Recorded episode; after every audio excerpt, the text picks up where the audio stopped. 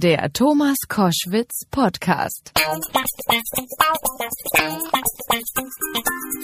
Hallo, mein Name ist Thomas Koschwitz. Das ist der Podcast zu Koschwitz zum Wochenende. Samstags immer zu hören äh, bei Radio Nordseewelle oder auch bei Hitradio Antenne 1 und eben auch in diesem Podcast. Äh, heute habe ich Bjarne Mädel im Angebot in diesem Podcast und ich muss sagen, ich bin richtig ein bisschen stolz, äh, dass wir so eine Verbindung haben. Denn Bjarne Mädel hat eigentlich aufgehört, Interviews zu geben, weil er sagt, ich habe jetzt alles schon tausendmal erzählt, ich habe gar keinen Bock mehr drauf. Das Schöne ist, dass wir beide, und das ist für mich ein doppeltes Glück gewesen, in einem Film haben spielen dürfen. Er die Hauptrolle, ich in einer winzigen Nebenrolle in 24 Wochen.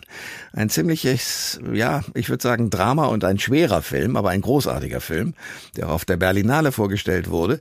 Und das Glück war, dass wir beide auf der Abschlussparty dieses Films dann aufeinander trafen.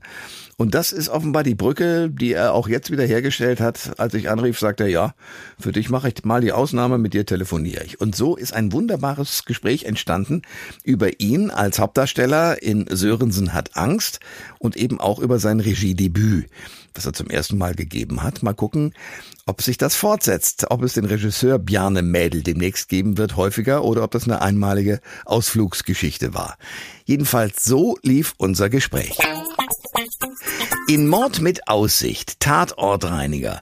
25 Kilometer pro Stunde, 24 Wochen hat er brilliert als Schauspieler. Mit Sörensen hat Angst, hat er nicht nur in der Hauptrolle vor, sondern auch als Regisseur äh, sein Debüt hinter der Kamera gefeiert. Und ich freue mich sehr, dass er jetzt dran ist. Bjarne Mädel, moin. Moin. Ähm, darfst du denn schon was verraten über den dritten Teil der Sörensen-Reihe am Ende der Welt, also Sörensen am Ende der Welt, diesen neuen Roman, oder kennst du den noch gar nicht und wartest gespannt drauf, wann du ihn verfilmen darfst? Also äh, verfilmt ist er noch nicht, aber ich kenne ihn schon, habe ihn schon gelesen, weil wir ihn auch schon als ähm, Hör, äh, jetzt, wie heißt muss ich das, als Hörspiel ja. äh, schon schon eingesprochen haben. Insofern weiß ich ein bisschen was über den Inhalt. Ähm, ähm, möchte aber nicht zu viel verraten, natürlich.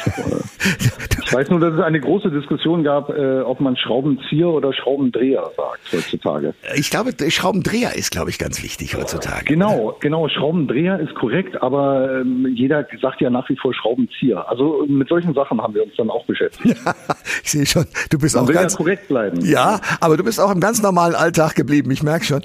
Ähm, und dürfen wir uns dann über weitere Fernsehversionen freuen? Sein. Also zuerst wäre ja äh, Teil 2 dran, Sörensen fängt Feuer. Ja, ähm, ich sag mal so, ähm, wir, wir sind da in sehr positiven, guten Gesprächen mit dem NDR und äh, mit der Produktionsfirma. Also ich glaube, da hat keiner jetzt wirklich was dagegen, wenn es weitergehen würde. Ja. Also konkreter darf ich es, glaube ich, nicht sagen, aber es ist, äh, gibt äh, deutlich positive Signale, ähm, dass es da weitergehen könnte, weil wir da ja Figuren erschaffen haben. Also einmal der Sven Stricker mit dem Sörensen sowieso, aber dann auch äh, bei, bei dem Film eben mit Katrin Wichmann und ähm, Leo Meyer, die beiden Kollegen da auf der Wache, die würden ja weitergeführt werden in dem zweiten Teil. Und ähm, ja, das sind tolle Figuren. Die würde ich zum Beispiel als Zuschauer gerne nochmal sehen wollen. Und was macht für dich diese Figur des Kommissars mit Angststörungen so interessant? Also ja, ich fand bei dem, bei dem ersten Teil, deshalb habe ich mich ja dann auch getraut, da äh, Regie zu führen, fand ich eben gerade diese Angsterkrankung äh, wahnsinnig interessant, weil ich wollte nicht, das war von Anfang an klar, wir wollen nicht einen Kommissar erzählen, der eine Macke hat, weil davon gibt es ja schon einige, ja. auch im deutschen Fernsehen, sondern irgendwie wir wollten diese Angststörung irgendwie sinnlich erfahrbar machen. Das war jetzt irgendwie ein sehr hohes Ziel, aber anscheinend ist uns das gelungen, weil sehr viele Betroffene uns hinterher irgendwie geschrieben haben mit Daumen hoch, ähm, dass sich das tatsächlich so anfühlt und äh, dass, dass sie jetzt was haben, ähm, was sie anderen zeigen können, äh, um zu sagen, hier genauso fühle ich mich immer. Also diese permanente Angst, dass irgendwas passieren könnte, diese Bedrohung, die einen körperlich lähmt oder unter Druck setzt, äh, das irgendwie filmisch umzusetzen, das fand ich wahnsinnig spannend. Und ähm, ihn als Figur, klar, erstmal so ein norddeutscher Charakter wieder, der mir natürlich liegt, aber dann auch dieses Empathische, dass er sich selber versucht mit Humor über Wasser zu halten und seine Angststörung eigentlich immer auch versucht mit Humor zu bekämpfen. Das, das mochte ich wahnsinnig gerne an, an, an Sörensen. Und du und deine Regiearbeit, äh, wie war das für dich? Angstfrei? Ähm, ja, also ich, ich hatte das Glück oder es war auch die, die Voraussetzung, dass ich alle Leute mitbringen kann im Team, äh, die, die ich mir gewünscht habe. Und deshalb ähm, ja, war ich einigermaßen angstfrei, weil ich wusste, ich habe ein gutes Buch, ich habe einen wahnsinnig tollen Cast und ich habe ein extrem gutes Team und die, die wollen alle mir helfen. Insofern wusste ich, das kann jetzt nicht komplett schief gehen. Also ich bin wirklich echt wahnsinnig stolz und zufrieden mit dem Ergebnis, aber ich wusste vorher, das kann jetzt nicht so ganz, ganz schlimm werden. Insofern habe ich ja sonst auch immer noch meinen Beruf. Das war, glaube ich, so hat mich auch gerettet, dass ich wusste, wenn jetzt alle sagen, nee, kann er nicht, soll er mal lieber äh, sein lassen, dann kann ich ja immer noch nur Schauspieler sein, in Anführungszeichen, und habe mir deshalb versucht, nicht so einen Druck zu machen. Ich habe dann erst immer so im Nachhinein gemerkt, wenn dann so ein schwerer Drehtag vorbei war und man nachts dann nicht schlafen konnte oder so eine kleine Panikattacke selber mal bekommen hat, wie viel Druck dann da doch drauf ist. Ne? Weil man ist für eine Menge Geld verantwortlich, für Arbeitsplätze verantwortlich und plötzlich ist man der, der alles entscheiden muss. Ne? Man wird ja alles gefragt, soll der Stuhl irgendwie so oder so, soll äh, der, der Pulli blau oder grün. Aber ich habe dann mir vorher auch immer gesagt, ich werde ja intuitiv eine Meinung haben, was ich besser finde.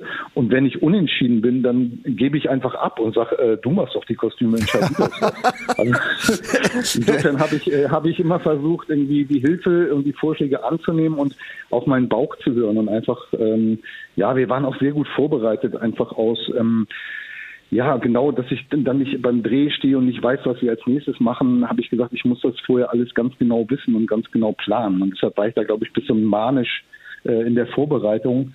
Aber das war dann fürs Drehen super, weil wir natürlich irgendwie echt alles ähm, so machen konnten, wie wir uns das vorher vorgestellt haben. Also es ist eine Menge gut gegangen. Vielleicht war das auch Anfängerglück.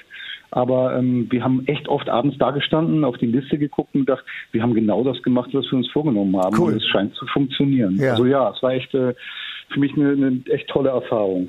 Äh, heißt das für die Zukunft, äh, wir werden dich weniger auf dem Schirm sehen oder in Filmen, aber dafür dich mehr auf dem Regiestuhl? Das, das weiß ich gar nicht. Es war ja nie so mein Ziel. Das ja. ist jetzt natürlich die Frage, wenn wir einen zweiten Teil machen, äh, kann man dann die Regie abgeben, wenn man einmal so ein, so ein Kind in die Welt gesetzt hat? Äh, das ist, glaube ich, auch schwierig. Insofern reden wir auch da gerade drüber, ob ich das dann nochmal äh, genauso machen sollte wie beim ersten Teil. Und das, das reizt mich natürlich schon. Oder beziehungsweise es ist schwer, das jetzt so abzugeben und zu sagen, vielleicht macht dann jemand anders einen komplett anderen Film draus oder eine ganz, hat eine ganz andere Vorstellung davon als, als wir. Ähm, aber dass ich jetzt so generell die Seiten wechsle, das habe ich eigentlich gar nicht vor. Also ich habe ich hab danach gesagt, also gleich im Anschluss habe ich gesagt, äh, das mache ich erstmal nicht mehr, weil das ist echt anstrengend und äh, kostet auch so wahnsinnig viel Zeit. Dann kann man eben anderthalb Jahre, macht man nur einen einzigen Film. Und als Schauspieler habe ich ja dann doch den Luxus, dass ich irgendwie häufiger mal die Figuren wechseln darf. Und ähm, äh, habe immer gesagt, wenn da jetzt ein ganz tolles Buch auf einmal auf dem Tisch äh, flattert, dann mache ich das vielleicht nochmal, aber es muss jetzt nicht sofort sein. Aber jetzt liegt eben dieses zweite irgendwie Sörensen-Buch, äh, also der zweite Roman davor und ähm, es gibt Überlegungen, was man da erzählen könnte und das finde ich eben auch wieder ziemlich spannend. Also du hast gefragt, ob ich das nochmal mache. Ne? Also ähm, ich, ich, kann mir vorstellen, dass ich das hin und wieder äh, mal tun werde. Äh, aber ich muss jetzt nicht ständig äh, Regie führen. Das ist, also ich habe keinen Berufswechsel vor. Das nicht.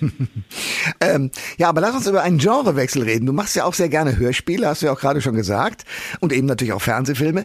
Äh, da wir hier im Radio sind, äh, vielleicht eine kleine Hommage von Bjarne Mädel an das schöne Genre Kriminalhörspiel und äh, das, was man nur hört. Ja, ich, ich finde, ähm, für mich als Schauspieler ist es wahnsinnig spannend, weil ich da so reduziert bin, nur auf die Sprache. Ne? Und das ist nochmal eine ganz andere Herausforderung. Und ähm, ja, wenn das, wenn das gelingt, äh, bewundere ich das. Also dann höre ich das auch total gerne. Also ähm, ja, Hommage ist äh, einfach, äh, macht es Spaß, äh, weil, weil man dann so ähm, es ist wie faules Lesen eigentlich. Ne? Also beim Lesen ist man ja auch, hat man eigene Bilder und äh, da wird einem nicht alles so vorgekaut wie beim Film. Ähm, man hat so eigene Fantasien und beim Lesen driftet man aber vielleicht häufiger nochmal ab, dass man dann an was an ganz anderes denkt und merkt, man hat die letzten fünf Zeilen gar nicht richtig gelesen. Ja. Und beim Hörspiel ähm, ist, kann man im Dunkeln liegen und sich das herrlich anhören, ohne dass man sich anstrengen muss. Und hat aber trotzdem diese, diese eigene Fantasiewelt, wie, wie die Leute wohl aussehen und wie, wie die Motive da aussehen und die Umgebung und also es ist so eine irgendwas zwischen, zwischen Lesen und Filme gucken. Und das äh, finde ich, finde ich echt spannend. Das sagt der Schauspieler, der Hörspielmacher und Regisseur Bjarne Mädel zum dritten Teil der Sörensen-Reihe. Teil 1 hat er ja preisgekrönt verfilmt. Bjarne, danke sehr und äh, danke auch für deine Zeit jetzt heute Morgen für mich. Sehr, sehr gerne. Schönen Tag. Tschüss. Alle Informationen zur Sendung gibt es online auf thomas-koschwitz.de.